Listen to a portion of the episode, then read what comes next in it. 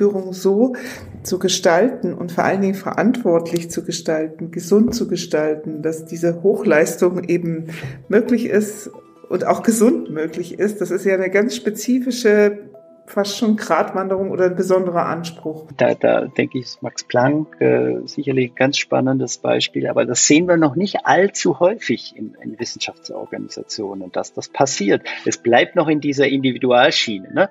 Hier gibt es die Akademie, hier gibt es das Trainingsangebot. Nutze es, wenn du willst, aber darüber hinaus ähm, noch nicht viel mehr wenn Sie jetzt äh, sozusagen für Forschende Kompetenzmodelle entwickeln wollen, dann kommen Sie relativ schnell, wenn Sie jetzt das äh, irgendwie versuchen, unternehmerisch äh, äh, anzupacken, dann stoßen Sie da mit diversen Parametern relativ schnell an, an Ihre Grenzen. Und dennoch ist es erforderlich, so Verhaltenserwartungen zu formulieren.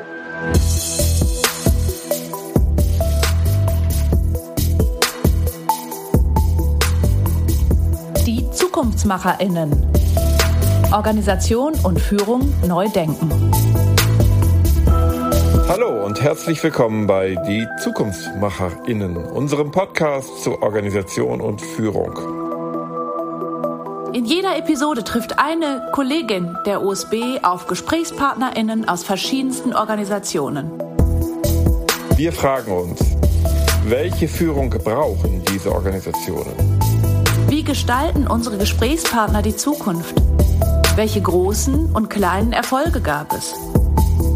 Und es geht auch immer wieder um grandioses Scheitern und die Frage, was man daraus lernen kann.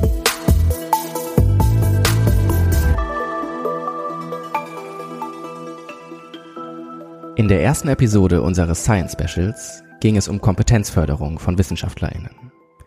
Zunehmend viele Wissenschaftlerinnen nehmen wahr, dass Führung als Fähigkeit ziemlich unabhängig von wissenschaftlicher Expertise ist. Und das bedeutet, dass nicht wenige Wissenschaftlerinnen im Verlauf ihrer Karriere in Führungsrollen landen, auf deren Führungsverantwortung sie nicht ausreichend vorbereitet sind. Für die individuelle Weiterbildung gibt es Programme wie zum Beispiel die Leadership Academy der German Scholars Organization. Falls ihr mehr über dieses Programm erfahren möchtet, hört euch gern die erste Episode an mit Anne Schreiter von der GSO sowie Katrin Glatzel von der USB Berlin. Heute werden wir die Perspektive wechseln. Es wird nicht darum gehen, wie sich Individuen weiterentwickeln können, sondern darum, wie sich eine ganze Forschungsgesellschaft auf den Lernweg gemacht hat. Auf den Weg zu einer Führungskultur, die den vielen Besonderheiten und auch Bedingungen der Wissenschaft gerecht wird. Wie man Führungskultur aktiv gestalten kann, und welche positiven Effekte daraufhin entstehen, werden wir heute erfahren. Zu diesem Thema haben wir eine Gesprächspartnerin eingeladen, die sich nicht nur jüngst einer besonderen, man könnte auch sagen, schmerzvollen Erfahrung in Sachen Führung und Führungskultur stellen musste, sondern auch aktuell in einer gestaltenden Position ist. Kerstin Dübner-G ist Abteilungsleiterin für Personalentwicklung und Chancen bei der Max-Planck-Gesellschaft. Schön, dass Sie Zeit finden konnten.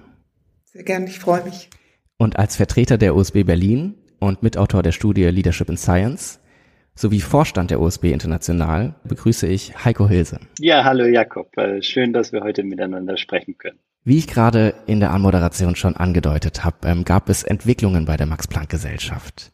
Und Frau Dübner-G, womit ich einsteigen möchte, ist die Frage, wie sich der Blick auf Führungskultur in der Forschungsgesellschaft in letzter Zeit entwickelt hat und welche Ereignisse beziehungsweise auch Entwicklungen dazu beigetragen haben können. Ja, vielen Dank. Ähm, ich glaube, dass das Thema Führungskultur seit äh, Bestehen der Max-Planck-Gesellschaft ein äh, wichtiges und großes Thema ist. Aber natürlich ähm, hat es jetzt in den letzten Jahren diverse ähm, Ereignisse gegeben, sowohl was die äh, Professionalisierung des Wissenschaftsmanagements, wie ich es jetzt mal fassen möchte, betrifft, als auch diverse Entwicklungen grundsätzlich im Forschungssystem wie die Exzellenzinitiative, die zahlreiche äh, neue ähm, Themen auch gesetzt hat. Und darüber hinaus haben wir natürlich auch ähm, ähm, Max Planck spezifische äh, Entwicklungen gehabt. Zum einen äh, tatsächlich die Gründung dieser Abteilung Personalentwicklung und Chancen, die es eben ähm, bis 2018 in der Max Planck Gesellschaft nicht gab. Da hatte man sich also äh, nur bedingt äh, den Personalentwicklungsthemen widmen können. Und ähm, unter äh, dem äh, Generalsekretär Rüdiger Willems wurde dann äh, die Abteilung äh, installiert. Ähm, und äh, wir konnten ähm, eben mit diesem Zeitpunkt beginnen, auch äh, Themen äh, rund um die Führungskräfteentwicklung oder den Führungskräftesupport ähm, bedienen. Eine ganz große Dynamik ist natürlich allerdings tatsächlich gekommen, auch durch ähm, eher negative Entwicklungen, dass ähm, wir auch in die Medien äh, gekommen sind, eben mit bestimmten Vorfällen ähm, äh, nicht wissenschaftlichen Fehlverhaltens rund um äh, Mobbing äh, beispielsweise. Und äh, in diesem Zuge hat man äh, dem einen sehr großen Nachdruck äh, verliehen, ähm, auch durch ein Max Planck weite äh, Umfrage zur Arbeits- und Führungskultur wirklich in diesem Bereich auch äh, mehr zu tun, parallel zu anderen Entwicklungen, äh, die eben im Forschungssystem auch äh, sichtbar geworden sind oder auch äh, die es gab, wie eben ähm, Professionalisierungsbestrebungen ähm, in jeder Hinsicht, was das Thema Personal oder People Management betrifft. Und Sie hatten jetzt die Exzellenzinitiative angesprochen und die Professionalisierung des Berufszweigs Wissenschaftsmanagement und sind dann auf diese machtkritischen Fragen eingegangen. Und da möchte ich ganz gern ein Zitat von Ihnen vorlesen, aus der Studie nämlich, ähm, was ich äh, von Ihnen finden konnte. Und da haben Sie einen sehr spannenden Begriff genannt, und zwar den Begriff der gläsernen Führung. Und Sie sagen, das Handeln von Führungskräften innerhalb ihrer Organisation wird heutzutage immer gläserner.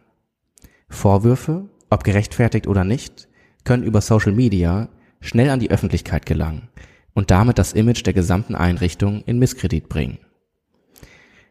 Und da interessiert mich, ist das ein Begriff, den Sie sich ausgedacht haben oder ist das ein gängiger Begriff? Ich höre ihn zum ersten Mal. Also ich kann nicht mit Sicherheit äh, sagen, dass dieser Begriff nicht äh, an irgendeiner anderen Stelle schon gesetzt ist, aber ich, ich hatte, also der ich habe ihn benutzt, weil äh, es äh, dieses Grundgefühl beschreibt, was vorhanden ist, was ich natürlich auch selbst als äh, Führungskraft erleben kann. Wir hatten ja, ähm, also begonnen hat es aus meiner Wahrnehmung heraus mit dieser MeToo. Ähm, äh, Entwicklung, dass klar war, sozusagen das Führungshandeln heute in allen Organisationen äh, absolut äh, transparent werden kann und auch wird durch die äh, zunehmende ähm, oder zunehmenden Möglichkeiten, die einfach auch da sind, Erfahrungen in, in sozialen Netzwerken zu teilen. Das ist ja äh, sozusagen Daily Life. Ähm, wenn Sie die PhD-Netz oder Postdoc-Netz der Forschungsorganisationen äh, anschauen, die machen ja ganz viel über ähm, Social Media, ob das jetzt LinkedIn oder Twitter mhm. äh, ist da passiert sehr, sehr viel und dann ist äh, ganz klar, dass da ähm, sozusagen ein ganz an, eine ganz andere Öffentlichkeit äh, geschaffen ist und dessen muss ich mir äh, gewahr sein und ich kann sozusagen nicht, äh, also die, das, mein Verhalten als Führungskraft ist sozusagen zu jeder Zeit in gewisser Hinsicht öffentlich. Und dessen muss ich mir bewusst sein. Und äh, daher kam auch dieser Begriff gläserne Führung, wo eben ähm, äh, Organisationen auch äh, intensiv darüber nachdenken müssen, welchen Rahmen äh, kann man äh, den eigenen Mitgliedern ähm, in, der, in der Organisation da auch bieten, der äh, in gewisser Hinsicht auch äh, Schutz ermöglicht. Ja, wir, wir haben ja diese ähm, diese Vorwürfe in, in alle Richtungen und ähm, wir müssen äh, Vorwürfen äh, unbedingt nachgehen. Da hat die Max-Planck-Gesellschaft ja auch ganz viel getan rund um das Thema äh, Konfliktmanagement, Meldewege. Wenn Sie sich unsere äh, Internetseite äh, anschauen heute, ist das sehr, sehr professionell. Die Möglichkeiten, die wir bieten, auch äh, Fehlverhalten äh, zu melden. Ähm, auf der anderen Seite müssen wir uns aber auch eben damit befassen, wie kann das sozusagen, wie, wie können auch ähm, äh, Führungskräfte geschützt werden ähm, so dass es tatsächlich, ähm, dass hier niemand zu Schaden kommt in dieser äh, Öffentlichkeit, wenn vielleicht auch, ähm, wenn es nicht äh, gerechtfertigte Vorwürfe gibt. Und wir erleben äh, da sehr, sehr viel. Das ist aber nichts Max-Planck-spezifisches. Das mhm. ist etwas, was ja alle Organisationen durchzieht. Bei den Exzellenzorganisationen wie Max Planck oder auch die ETH oder auch weltweit Harvard etc. Wenn da etwas passiert in diesen Organisationen, ist es am schnellsten sozusagen sozusagen in einer sehr breiten internationalen Öffentlichkeit. Ja. Äh, das heißt aber nicht, dass die anderen Organisationen diese äh, Themen äh, nicht auch haben oder unbedingt verfolgen müssen. Ja, es gibt auch ein sehr gutes Beispiel für dieses Stichwort gläserne Führung. Ähm, das werden mit Sicherheit auch ganz viele der Hörenden mitbekommen haben. Ähm, dieses Jahr ist ein Podcast rausgekommen mit dem Namen Boys Club, Macht und Missbrauch bei Axel Springer. Und dieser Podcast ist von Pia Stendera und Lena von Holt und die behandeln in, ich glaube, acht Episoden ähm, auch Ereignisse bei Axel Springer, machtkritisch. Und dieser Podcast, der ist ähm, sehr bekannt geworden und das finde ich ein, ein sehr gutes Beispiel und den würde ich auch empfehlen in diesem Zusammenhang ähm, an alle, die sich jetzt noch mehr mit dem Thema befassen möchten. Ähm, und Heiko, die Frage an dich, dieses Thema gläserne Führung im übertragenen Sinne, sprechen da viele WissenschaftlerInnen darüber, mit denen ihr auch im Zuge der Studie gesprochen habt? Ja, ähm, mir kam dazu tatsächlich auch gerade noch ähm, der Gedanke, dass ähm, jetzt auch jenseits von Social Media ähm, allein, dass es mehr Programme äh, für Doktorandinnen und Doktoranden oder eben auch äh, Führungskräfte, die sich weiterbilden in den Akademien oder wie bei Frau Lübner-G über die Personalentwicklungsprogramme etc. Das erleben wir schon sehr stark, wenn wir diese Gruppen begleiten, dass natürlich da wechselseitig geguckt wird. Ne? Wie, wie wird eigentlich in deinem Bereich geführt? Wie, wie wird in meinem Bereich geführt? Also sowohl natürlich ich selbst, wenn ich Führungskraft bin, aber auch äh, meine verantwortliche Führungskraft. Ne? Da, da findet schon so ein Austausch statt und äh, da werden dann eben auch die Unterschiede deutlicher. Ne? Und, und, und es bilden sich so, wenn man so will, implizit vielleicht auch so gemeinsame Maßstäbe guter Führung, erfolgreicher Führung in diesen Dialogrunden äh, heraus. Ähm, je mehr wissenschaftliche Führungskräfte oder, oder auch, oder auch äh, äh wissenschaftsunterstützende Führungskräfte äh, in solchen Runden aktiv sind, umso mehr, glaube ich, äh, findet wechselseitige Beobachtung statt. Äh, und, und das ist auch ein interessanter Prozess, der über, den, über die letzten Jahre äh, mit den zunehmenden Programmen und so weiter natürlich wirklich Fahrt aufgenommen hat. Ich habe letzte Woche bei einem Beratungsprojekt einen ganz spannenden Satz gelernt, den ich leider auch nicht ähm, auf eine Person zurückführen kann. Der ist da in einem Nebensatz gefallen, ähm, der ist aber mir sehr stark im Gedächtnis geblieben. Und zwar, was nicht organisiert wird, organisiert sich selbst. Und ich sage das deshalb, weil ähm, Führungskultur natürlich auch etwas ist, was aktiv gestaltet werden muss. Und das ist aber auch die große Frage, die sich mir stellt. Frau Dübner-G, wie kann man Führungskultur aktiv gestalten, sodass diese machtkritisch ist? Denn Führungskultur ist natürlich ja auch nichts Eindimensionales. Ähm, Heiko, du meintest gerade wechselseitig beobachten. Das ist ja auch in diesem Zusammenhang wichtig, denn es reicht ja und genügt nicht, allein mit Personen zu sprechen, die in formalen Rollen stecken, sondern man braucht ja auch allgemein ein Klima, was es ermöglicht, eben auch kritisch über Macht zu sprechen. Die Max-Planck-Gesellschaft hat hier natürlich jetzt eine ganze Reihe wirklich sehr starker Instrumente etabliert. Ähm, ein Hauptinstrument äh, mit Blick jetzt äh, direkt ähm, äh, auf DirektorInnen die äh, dieses Angebot nutzen können, nennen wir Max Planck Leaders äh, Program. Das ist sozusagen die Headline für eine äh, ganze Reihe an diversen Angeboten, die angegliedert an diese regulären Phasen eines äh, oder einer Direktorin in der Organisation, Onboarding, dann die Bindung und äh, eben äh, der dauerhafte Support, die an diesen oder in diesen verschiedenen äh, Situationen äh, diverse äh, Angebote auch ermöglichen. Also ob das jetzt äh, Welcome-Seminare sind oder auch äh, Führungskräfteseminare, Coaching, Mentoring, Ähm, da gibt es eine ganze Reihe jetzt ähm, an konkreten Möglichkeiten, wie sich Führungskräfte auch weiterentwickeln, professionalisieren können. Und das ist auch ganz schön zu sehen, dass wir da in den letzten Jahren gerade in dieser jüngeren äh, Generation äh, der DirektorInnen, die wir berufen, da auch ganz stark äh, nachgefragt wird nach diesen Möglichkeiten. Das ist auch sicherlich ein bisschen eine neuere Entwicklung, mhm. dass so äh, also weiterentwicklungsaffine Persönlichkeiten nach Trainingsfragen in Bezug auf Führung, ja, und das ist nicht eben nur die wissenschaftliche Exzellenz ähm, ist, äh, die äh, betrachtet wird. Das sind sehr schöne Entwicklungen.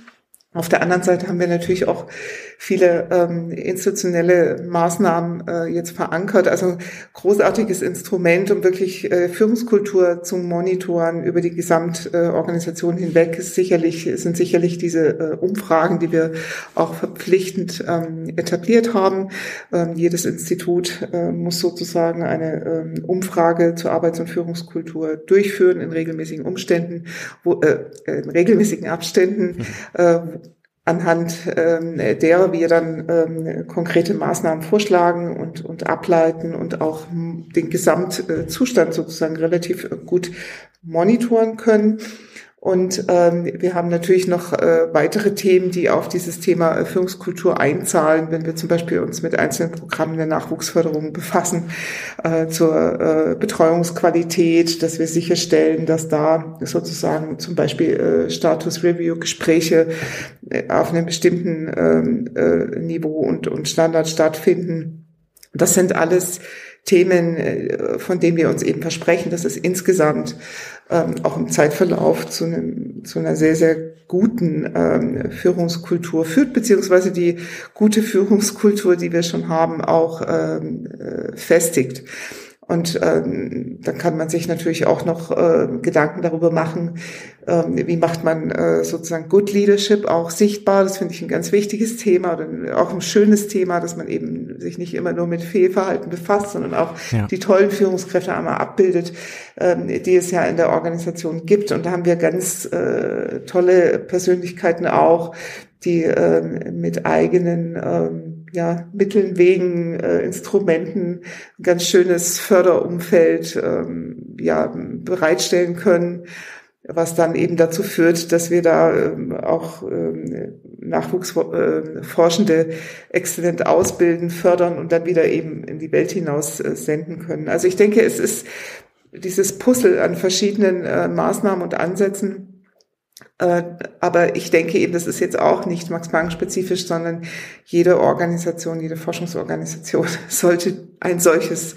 haben und äh, sich damit auseinandersetzen. Aber das ist natürlich, äh, wenn man jetzt auf Deutschland schaut, auch nicht flächendeckend gegeben. Es hängt immer davon ab, wie viel Mittel auch investiert werden in solche Bereiche. Deswegen vorhin auch der Verweis auf die Exzellenzinitiative, die hatte ja sehr viel möglich gemacht äh, durch neue Stellen, die sich dann verschiedenen Themen äh, widmen konnten, was jetzt vielleicht Organisationen ohne Exzellenzmittel äh, gar nicht ähm, ähm, ja, reproduzieren äh, konnten. Das, äh, das sind natürlich dann so systemische Faktoren auch da, wie weit äh, sind die Organisationen tatsächlich entwickelt äh, in der Förderung dieser Kultur. Ja. Und schön zu hören, dass diese Programme, also Sie haben jetzt von der Leadership oder von dem Leadership Program gesprochen, ähm, mehr nachgefragt werden. Aber müssen diese Programme aktiv nachgefragt werden oder ist das auch fester Bestandteil im Recruiting zum Beispiel?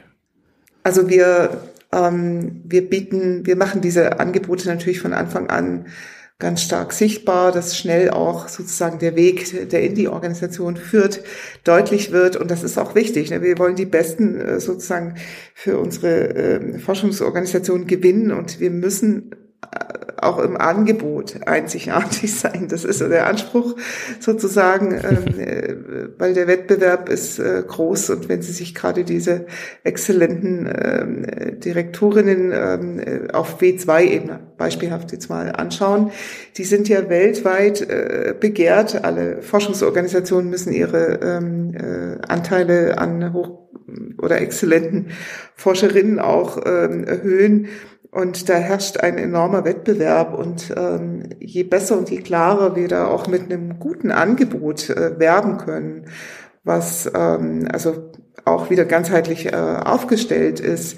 Da geht es äh, beispielsweise ja auch nicht immer darum, ganz viel Trainings zu machen, weil das mhm. große Thema eines Forschers oder einer Forschenden ist ja auch das Thema Zeit. Ja. Es geht eben um eine, ein intelligentes Angebot, was Rücksicht auf diese geringe Zeit für Sonstiges, sage ich mal, ähm, nimmt und da aber dennoch passgenau sich einfügen kann in diesen sehr beschäftigten, sehr anspruchsvollen Forschungsalltag. Ein wichtiger Punkt scheint mir bei, beim Thema Führungskulturentwicklung nicht nur in Wissenschaftsorganisationen, aber da vielleicht auch nochmal besonders zu sein, die Verbindung herzustellen zwischen Führung und dem Impact, den Führung haben kann auf den Erfolg äh, in der Organisation, aber auch der Organisation insgesamt. Ja, weil auch das ist in der Studie äh, immer wieder angeklungen, dass dieser Connex ähm, nicht unbedingt überall schon gesehen wird, ja, sondern äh, man denkt Fachlichkeit, ne, ich bin der oder die beste Wissenschaftlerin und alles andere ergibt sich irgendwie von selbst. Dass aber äh, ich, wenn ich zusätzlich auch noch äh, gut führen kann und, und gut mit anderen zusammenarbeiten kann, dass ich da ein, ein Umfeld schaffen kann, wo ich vielleicht meinen wissenschaftlichen Erfolg regelrecht multiplizieren kann ja, wo ich, wo ich, wo ich ein, ob das dann ein Lehrstuhl ist oder, oder ein, ein, ein Forschungsteam, ein Forschungsbereich, den ich leite, ne, wenn, wenn das ein, ein Biotop ist, in dem äh, sozusagen talentierte Nachwuchswissenschaftlerinnen und Wissenschaftler heranwachsen können, selbst gute Wissenschaft machen können, wenn da ein reger Austausch ist, äh, wenn da äh, sozusagen wechselseitige Ideen, Anstöße, ähm, äh, ne, weil das klassische Bild ist ja so, der Wissenschaftler, die Wissenschaftlerin arbeitet sehr stark auch das Idealtypus ist ja die Doktorarbeit, ne? muss ja dann auch die Eigenleistung erbringen. Also Arbeit sehr, sehr stark alleine ja, und vor sich hin. Und ich glaube, ich habe jetzt viele Wissenschaftlerinnen und Wissenschaftler, die für sich Führung als Erfolgsidee und Erfolgsrezept ähm, sozusagen realisiert haben. Die habe ich in diesem Kontext äh, verstanden und kennengelernt, dass sie gesagt haben, Mensch, da habe ich nochmal einen ganz anderen Hebel in der Hand ja, wie ich ein Umfeld schaffen kann, wie ich andere motivieren kann, wie ich äh, andere entwickeln kann.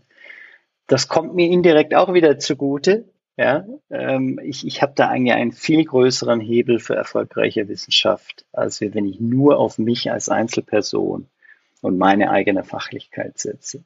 Würde ich gerade auch äh, gerne ergänzen, weil das äh, ich Ihnen absolut äh, zustimmen möchte, gerade eben im Kontext oder in Verbindung mit dem Thema, was heißt Führung in Forschungsorganisationen. Das ist ja immer Führung in Hochleistungsorganisationen und Führung so zu gestalten und vor allen Dingen verantwortlich zu gestalten, gesund zu gestalten, dass diese Hochleistung eben möglich ist und auch gesund möglich ist. Das ist ja eine ganz spezifische, mhm. fast schon Gratwanderung oder ein besonderer Anspruch. Ja. Und deswegen, äh, also gebe ich, stimme ich Ihnen vollkommen zu, dass, dass es, ähm, wenn, wenn ich das dann gut und verantwortlich kann, das ist sozusagen äh, das Nonplusultra. Äh, ähm, gerade weil äh, es Umfelder sind, wo ähm, die Ansprüche sehr, sehr hoch sind. Das ähm, ist tatsächlich der Fall. Und da haben wir halt, da potenziert sich der Anspruch an eine Führungskraft. Und wenn man es dann noch, wenn man es dann noch hinkriegt, dass nicht nur Einzelne qua, ne, weil, weil, weil ihnen das Thema vielleicht nahe liegt oder sie das Glück hatten, es für sich zu entdecken oder wie auch immer, oder weil sie vielleicht eine gute Mentorin oder einen guten Mentor in ihrem Umfeld hatten oder wie auch immer, ne? dann sind das ja immer so singuläre äh, Aha-Erlebnisse und, und, und äh, auch Modelle guter und wirksamer Führung.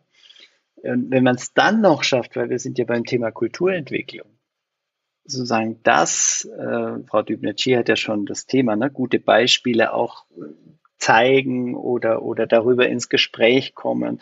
Also wenn man, wenn man sozusagen das Ganze irgendwie in den kollektive, in die kollektive Aufmerksamkeit, in den kollektiven Austausch bekommt, Also wir halten dann diesen Austausch über Führung und was ist, wie, wie, ne, wie, wie verstehen wir Führung, was ist für uns gute Führung, wie, welche Art der Führung passt auch in unseren Umfeldern.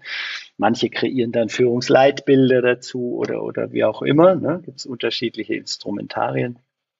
Aber sozusagen neben dieser Individualerfahrung und Reise, die jemand macht, der dann auf Führungstrainings geht und so weiter, das Ganze in eine Kollektiverfahrung äh, zu überführen. Das, glaube ich, ist auch nochmal so ein, so ein Schlüsselmoment äh, der Führungskulturentwicklung. Ja. Äh, und das äh, sehen wir, da, da denke ich, ist Max Planck äh, sicherlich ein ganz spannendes Beispiel, aber das sehen wir noch nicht allzu häufig in, in Wissenschaftsorganisationen, dass das passiert. Es bleibt noch in dieser Individualschiene. Ne? Hier gibt's die Akademie, hier gibt's das Trainingsangebot. Nutze es, wenn du willst, aber darüber hinaus ähm, noch nicht viel mehr. Auch da nochmal meine volle Zustimmung, ähm, äh, weil Sie gerade eben auch äh, das Thema Kompetenzmodell äh, angesprochen haben. Darin zeigt sich die, die Schwierigkeit ja besonders. Also wenn Sie jetzt sozusagen für Forschende Kompetenzmodelle entwickeln wollen, dann kommen Sie relativ schnell, wenn Sie jetzt das irgendwie versuchen, unternehmerisch anzupacken, aus der Sicht einer Personalentwicklerin, die irgendwie aus dem Unternehmen kommt, wo das äh, gang und gäbe ist, dann stoßen sie da mit diversen Parametern relativ schnell an, an ihre Grenzen. Und dennoch ist es erforderlich, so Verhaltenserwartungen zu formulieren. Wir haben beispielsweise äh, einen Code of Conduct da auch ähm, formuliert, der äh, die, die Verhaltenserwartung per se ist. Und von dem aus haben wir dann wir nennen das äh, Max Planck Leaders Charakteristika, was letztlich äh, eine Form des Kompetenzmodells ist, diese Verhaltenserwartung eben in ganz konkrete äh, Anforderungen übersetzt. Und das war eben jetzt äh, unser Weg, um äh, so etwas auch zu schaffen, was dann wiederum Auswirkungen hat auf die Programme, die wir anbieten, weil dieses, äh, diese Charakteristika eben äh, durch die Programme dann auch ähm, gefördert werden können. Das ist ja ähnlich wie die Personalentwicklung gängigerweise mit Kompetenzmodellen äh, dann arbeitet und die ähm, als Richtschnur für die Programme nimmt. Aber es geht eben um solche Übersetzungsleistungen. In der Wissenschaft geht es immer um, äh, aus meiner Sicht, wenn man hier Management, Methoden, Instrumente implementieren möchte, immer um Übersetzungsleistung, ja. weil sie nie in Reinform und äh, nach dem Lehrbuch auf Forschungsorganisationen übertragen werden können. Mhm. Aber sind das dann auch Techniken oder Moden, die mehr aus wirtschaftsorientierten Unternehmen in die Wissenschaft schwappen. Heiko, hast du vielleicht auch einen Einblick zu, wie so das Verhältnis ist? Ja, also dadurch, dass, dass, die, dass die Wirtschaftsunternehmen da in, in ihrer Auseinandersetzung mit Führung einfach einen zeitlichen, einen deutlichen Vor, Vorsprung hatten, ist natürlich schon einiges vom, vom Ursprung her, kommt von der, von der Wirtschaft oder ähm, aber das heißt eben, genau, man muss schon genau hingucken. Also eine 1 zu 1 Übersetzung äh, ist, ist nicht äh, immer so leicht möglich. Ne? Natürlich geht es auch hier um Verhalten und um Motivation und um das Menschliche und Zwischenmenschliche, sage ich jetzt mal. Ja, das, das ist überall, in allen Kontexten, wo sich Menschen bewegen. Aber es gibt natürlich, wie, wie Frau Dübner ja schon, schon ausgeführt hat, es gibt ähm, äh, sektorspezifische ja, Spielregeln, Kriterien, ne, was dort den Erfolg ausmacht. Was erfolgreiche Wissenschaft ausmacht, ist was anderes als erfolgreiche Wirtschaft.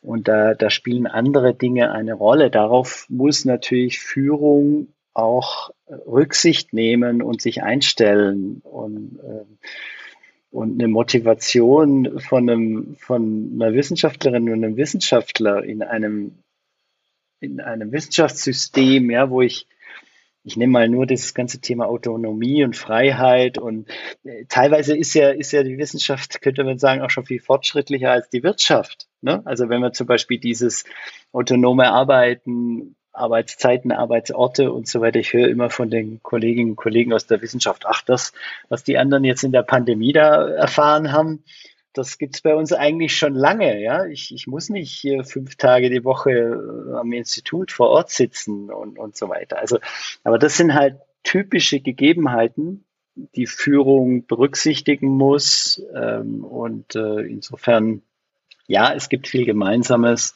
aber es gibt auch viel Spezifisches. Ich glaube, es ist auch eine Frage der Werte ne, oder der Wertesysteme, wo, ich einen großen Unterschied sehe, was es eben auch dann ähm, dringend erfordert, über andere äh, Instrumente nachzudenken, weil der Ansatz, also an welchen Motivationen für Leistung wird beispielsweise angesetzt. Das ist ja in der Forschung ganz anders als in Unternehmen. Mit was kann ich Leistung honorieren? Äh, wenn ich äh, unsere Forschenden anschaue, dann sind die ja sehr, sehr, also spezifisch motiviert äh, von exzellenter Forschung und eben nicht äh, dass ich ihnen eine bestimmte Gehaltsausschüttung äh, präsentiere. Das ist auch wichtig, aber eben in der in der Summe glaube ich dann doch etwas diverser und anders und ja, das fiel mir gerade noch dazu ein. Sie hatten eingangs erwähnt, dass Ihre Abteilung seit 2018 Personalentwicklung und Chancen heißt. Wie kam es dazu und ist es üblich so für eine Forschungsgesellschaft? Wenn man die Arbeit meiner Abteilung anschaut, dann würde ich es eher, also vielleicht auch internationale People Management nennen, weil wir nicht nur die reine Personalentwicklung machen, sondern auch Personalservices wie Family Office, wie Dual Career, wie Welcome äh, Angebote, also äh, sozusagen alles, was dazu dient, die Besten der Welt äh, zu gewinnen und zu binden und auch verantwortlich wieder in die Welt hinaus zu senden was äh, wir wollten kein, äh, wir wollten jetzt nicht irgendwie Personalentwicklung und Chancengerechtigkeit irgend sowas, äh, das wollten wir nicht, weil wir da äh, noch mal einen Schritt weitergehen wollten. Und das hat sich heute auch äh, bewährt mit einem sehr breiten Diversity-Verständnis zum Beispiel, wo ganz unterschiedliche Dimensionen abbilden. Und das ist tatsächlich eine, eine Idee und Empfehlung der ehemaligen Vizepräsidentin Frau Professor Friederizzi, die sagte, Chancen würde sie richtig gut finden. Und dann, äh, das war uns allen sofort äh, eingängig. Chancen sind immer gut und Chancen sind eigentlich das Allerwichtigste. Deswegen äh, mhm. integrieren wir das und das umfasst jetzt eigentlich so gutes Grundverständnis von unserer Arbeit, was wir ja ermöglichen wollen. Ja. Ja, aber das finde ich sehr spannend. Also wenn ich an Chancen in Zusammenhang mit Organisationen denke, dann äh, lande ich sehr schnell begrifflich bei Zugangschancen. Also der Frage, welche Personen überhaupt Mitglied zu einer Organisation oder von einer Organisation werden können oder auch noch weiter gedacht der Frage, welche Personen auch in welchen Rollen landen und wie viel Einfluss sie darin auch ähm, üben können.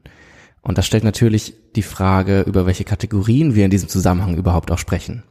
Also Sie hatten gerade gesagt, Sie haben einen sehr breiten ähm, ein sehr breites Diversitätsverständnis. Also man könnte über Geschlecht sprechen, Alter, Ethnizität, Religion, sexuelle Orientierung, Behinderung und da fehlen jetzt wahrscheinlich auch noch Aufzählungen ähm, in dieser Liste. Und letzten Endes geht es ja auch darum, wenn wir von Diversität oder Intersektion sprechen.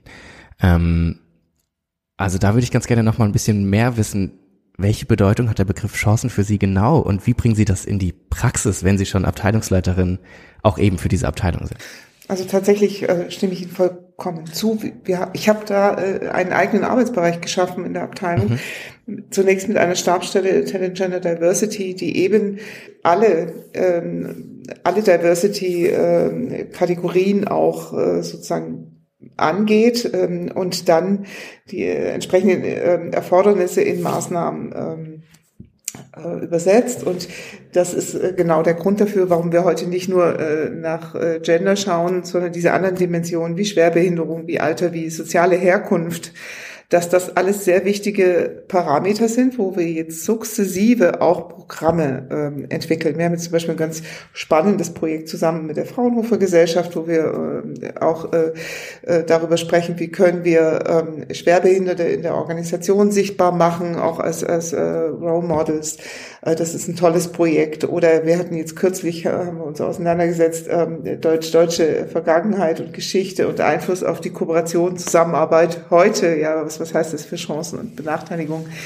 Und natürlich, ähm, was bei uns elementar ist, uns mit allen Facetten der Internationalität auseinanderzusetzen, beziehungsweise mit Herkunft, weil wir eine ganz internationale Organisation sind und da wirklich sehr gezielte Maßnahmen einfach auch benötigen. Also ich kann da in der Summe nur sagen, wir haben uns viel vorgenommen, wir haben schon ganz viel erreicht und das ist auch etwas, also da bin ich jetzt, äh, äh was die Max-Planck-Gesellschaft betrifft, fast schon ähm, richtig äh, stolz, dass wir ähm, auch äh, da schon so weit sind in diesem sehr anspruchsvollen Bereich, für den ja häufig gar nicht so viele Mittel dann auch ähm, ja, bereitgestellt werden.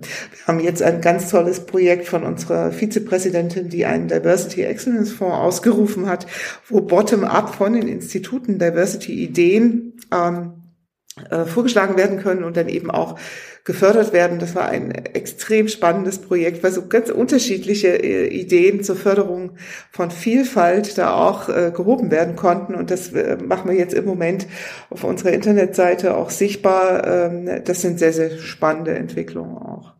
Ja, super zu hören. Ich wollte nämlich gerade fragen, ob das Thematiken sind, die auch in den Plattformformaten besprochen werden können oder auch umgesetzt werden, über die wir jetzt auch im Verlauf gesprochen haben. Aber dann ist das ja schon auch eine, eine sehr passende Antwort darauf.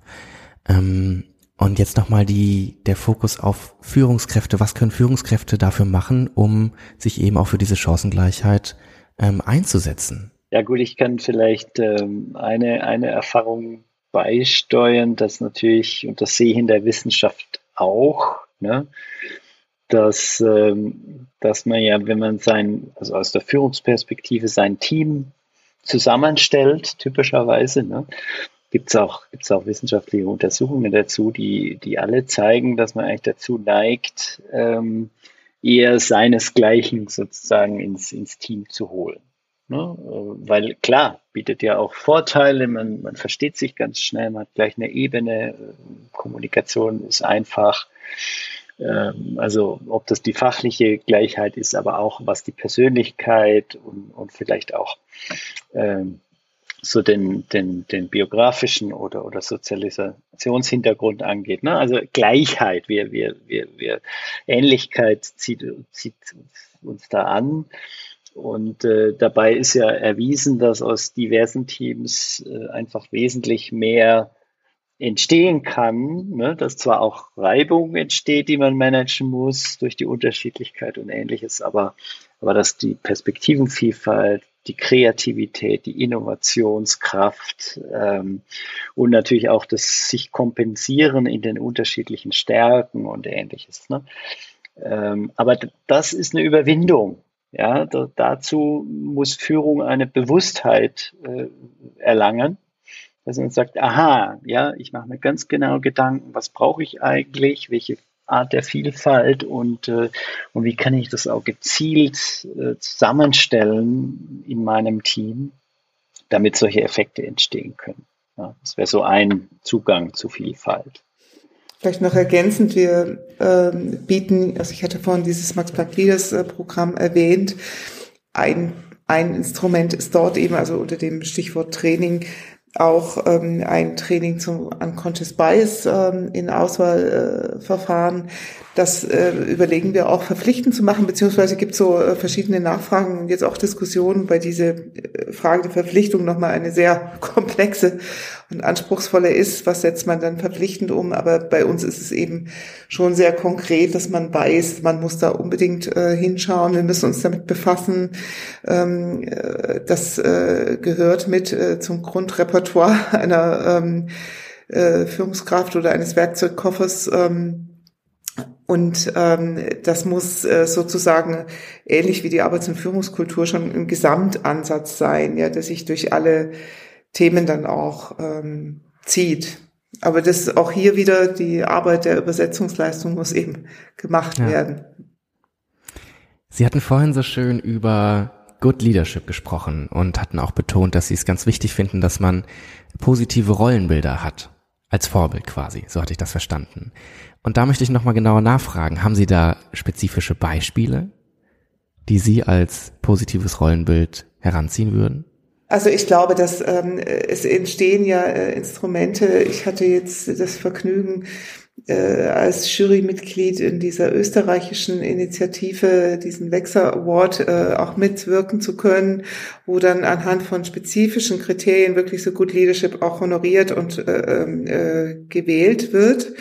Das finde ich sind äh, Ansätze, wie man das machen kann. Dann hat natürlich eine Organisation auch spezifische Möglichkeiten. Ähm, das machen wir gerade auch, tolle, ähm, auch jüngere Führungskräfte sichtbarer zu machen. Also da gibt es die unterschiedlichen Möglichkeiten und ähm, ich persönlich, also ich deswegen genieße ich es ja mhm. so in der Max-Planck-Gesellschaft auch zu arbeiten, weil äh, es äh, ganz viele unglaublich faszinierende Persönlichkeiten gibt, auch äh, eben ähm, in ihrer jeweiligen Art und Weise ihre Führungsrolle zu leben. Mhm. Also das, das sehe ich eben täglich, deswegen ist ein Hauptmotiv, ja. warum ich da äh, auch gerne arbeite. Ein Tipp für die Hörerschaft, die jetzt eventuell nicht so gut vernetzt ist wie sie und leider nicht in dem persönlichen Alltag in Kontakt kommt mit eben diesen Bildern ähm, oder auch Personen, ähm, die aber vielleicht dennoch solche Rollenbilder oder einen Zugang zu solchen Rollenbildern haben möchten, gibt es vielleicht eine Plattform, wo sich darüber ausgetauscht wird oder gibt es da vielleicht auch Podcast-Empfehlungen oder eine tolle Doku? Haben Sie da Tipps für zufällig? Denn das ist ja eigentlich die spannende Frage. Denn es, ich kann mir vorstellen, dass sehr viele junge WissenschaftlerInnen ähm, vielleicht auch bei sich ähm, beobachten können, dass ihnen so etwas fehlt? Also das ist tatsächlich ähm, jetzt nicht so einfach, da eine gute Antwort zu finden. Ich finde, dass es wichtig ist, sich auch mit ähm, äh, ja der entsprechenden Fachliteratur dazu befassen. Dass es, es gibt ja verschiedenste Bücher auch für in der Wissenschaft, wo man sich da weiterentwickeln kann. Und ich hatte äh, auch schon darüber nachgedacht, welche Empfehlung könnte ich da jetzt äh, vielleicht auch unkonventionell geben. Mir ist aber nur eine Sache eingefallen, spezifisches Medium, diese Führung oder exzellente Führung in der Wissenschaft ist so besonders ähm, spezifisch, da ist mir eigentlich nur das Orgelspiel eingefallen. Ich spiele selbst Orgel, Kirchenorgel. Man muss äh, eben mhm. es schaffen, drei verschiedene äh, äh, ja, Elemente gleichzeitig äh, zu bedienen, rechte Hand, linke Hand und Pedalspiel. Und das äh, dann eben mit einem, äh, also egal was man tut, es hat eine ganz große Auswirkung auf diesem Instrument. Und äh, aber wenn es gelingt, ist es wunderschön und ähm, äh, es, es bewegt und es äh, transformiert. Und das würde mir jetzt einfallen. Also ein ordentliches Orgelstück, mhm. am liebsten von Bach, äh, für ähm, das, was äh, exzellente Führung äh, vielleicht ausmacht in all der Komplexität. Ja, schön gesagt. Ich hätte noch eine Frage, die würde an dich gehen, Heiko. Und zwar dieser Rollentausch, wie ich ihn genannt habe. Also, dass wir uns vorstellen, du hättest mit der Studie nichts am Hut gehabt und du wärst gefragt worden, ähm, was du denn zum Thema Führung in der Wissenschaft sagen kannst. Ähm, mit dem Hintergrund, dass du ja auch die Erfahrung hast in der Beratung von Wissenschaftsorganisationen.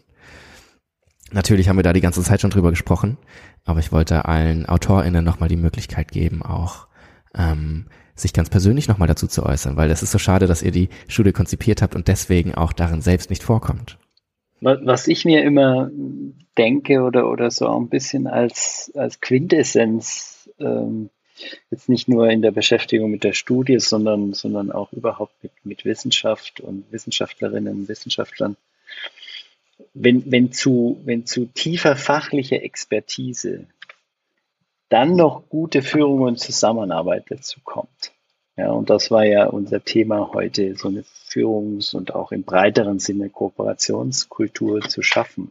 Ja, dann ähm, ist sozusagen ja der Exzellenz der Weg geebnet. Ja, also das, das wären die Zutaten. Bei, in der Wirtschaft würde ich noch sagen, braucht es diesen Unternehmergeist noch irgendwie. Ja, also so, so ein Mehrwert für die Kunden oder ne, für, zu schaffen. Das äh, steht vielleicht in der Wissenschaft in der Form, obwohl ja auch viel über Translation und, und äh, was, was geht mir der Gesellschaft zurück und, und so weiter gesprochen wird. Aber da steht ja, glaube ich, schon sehr im Mittelpunkt des Wissens, Wissen an sich, der Erkenntnisfortschritt. Ähm, das ist in der Wirtschaft, braucht es vielleicht diese dritte Zutat noch. Aber, aber das äh, sehe ich auch ein bisschen so als eine, ja, Mission von uns äh, in unserer Arbeit, ja, zu sagen, lass uns diese Zutat noch, noch mit dazu bringen, dann wird es nochmal besser äh, und, und äh, kann exzellent werden. Mhm. Spannend, dass Sie gerade beide etwas beschrieben haben, wo drei Dinge zusammenkommen müssen. Und dann wird wirklich schöne Musik draus. Doch auch das schönste Stück von Bach geht einmal zu Ende. Ähm, und so kommt auch unsere Episode heute zu einem, zu einem Schlusspunkt. Wir sind ganz dankbar über Feedback. Und das könnt ihr oder können Sie an berlin.osb-i.com senden. Und in, in den Show Notes ähm, ist die Studie zu finden. Für alle, die jetzt Interesse äh, bekommen haben und auch mal selbst einen Blick hineinwerfen wollen. Und ich kann noch, bevor ich unsere Gäste verabschiede, etwas zur nächsten Episode sagen. Und zwar in dieser werde ich mit Tanja Liegwig sprechen. Sie ist Beraterin bei der OSB und auch Autorin der Studie Leadership in Science. Und als Expertin, also äquivalent zu Frau Dübner-G heute, ähm, werde ich mit Stefanie Dittmar sprechen. Sie ist Geschäftsleitung des IFO und sie wird uns Rede und Antwort stehen zu unserem Thema. Und das ist noch nicht alles, denn wir werden noch jemanden mit dabei haben. Denn wir sprechen hier über Führung und da wäre es ein ganz grober Fehler, nicht auch die zweite Seite der Doppelspitze des IFO einzuladen. Clemens Fußt ist ebenfalls Geschäftsführung des IFO und wir werden darüber sprechen, wie es den beiden dabei ergeht, nicht allein in dieser Rolle zu stecken. Vielen Dank, Frau Dübner-G, äh, für das ehrliche und auch wirklich aufrichtige Gespräch. Und ich wünsche Ihnen sehr viel Erfolg bei Ihren Projekten. Also im Grunde müssten wir in einem Jahr nochmal sprechen und zusammen auf die kommenden Entwicklungen äh, zurückblicken. Vielen Dank, es würde mich sehr freuen. Ich finde das Thema sehr, sehr wichtig. Von daher vielen Dank für die Möglichkeit, heute auch mit Ihnen, Herr Nilse, ähm, mich auszutauschen. Das ist wirklich, hat Spaß gemacht. Ja, auch großes Dankeschön an dich, Heiko, äh, für das Teilen deiner Erfahrung. Vielen Dank.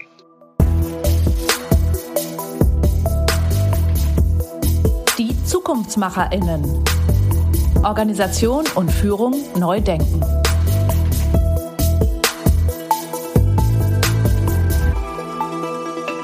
Das war unser OSBI-Podcast, die Zukunftsmacherinnen. Alle OSBI-Podcast-Beiträge finden Sie unter osbi-i.com und auf allen bekannten Plattformen. Vielen Dank fürs Zuhören.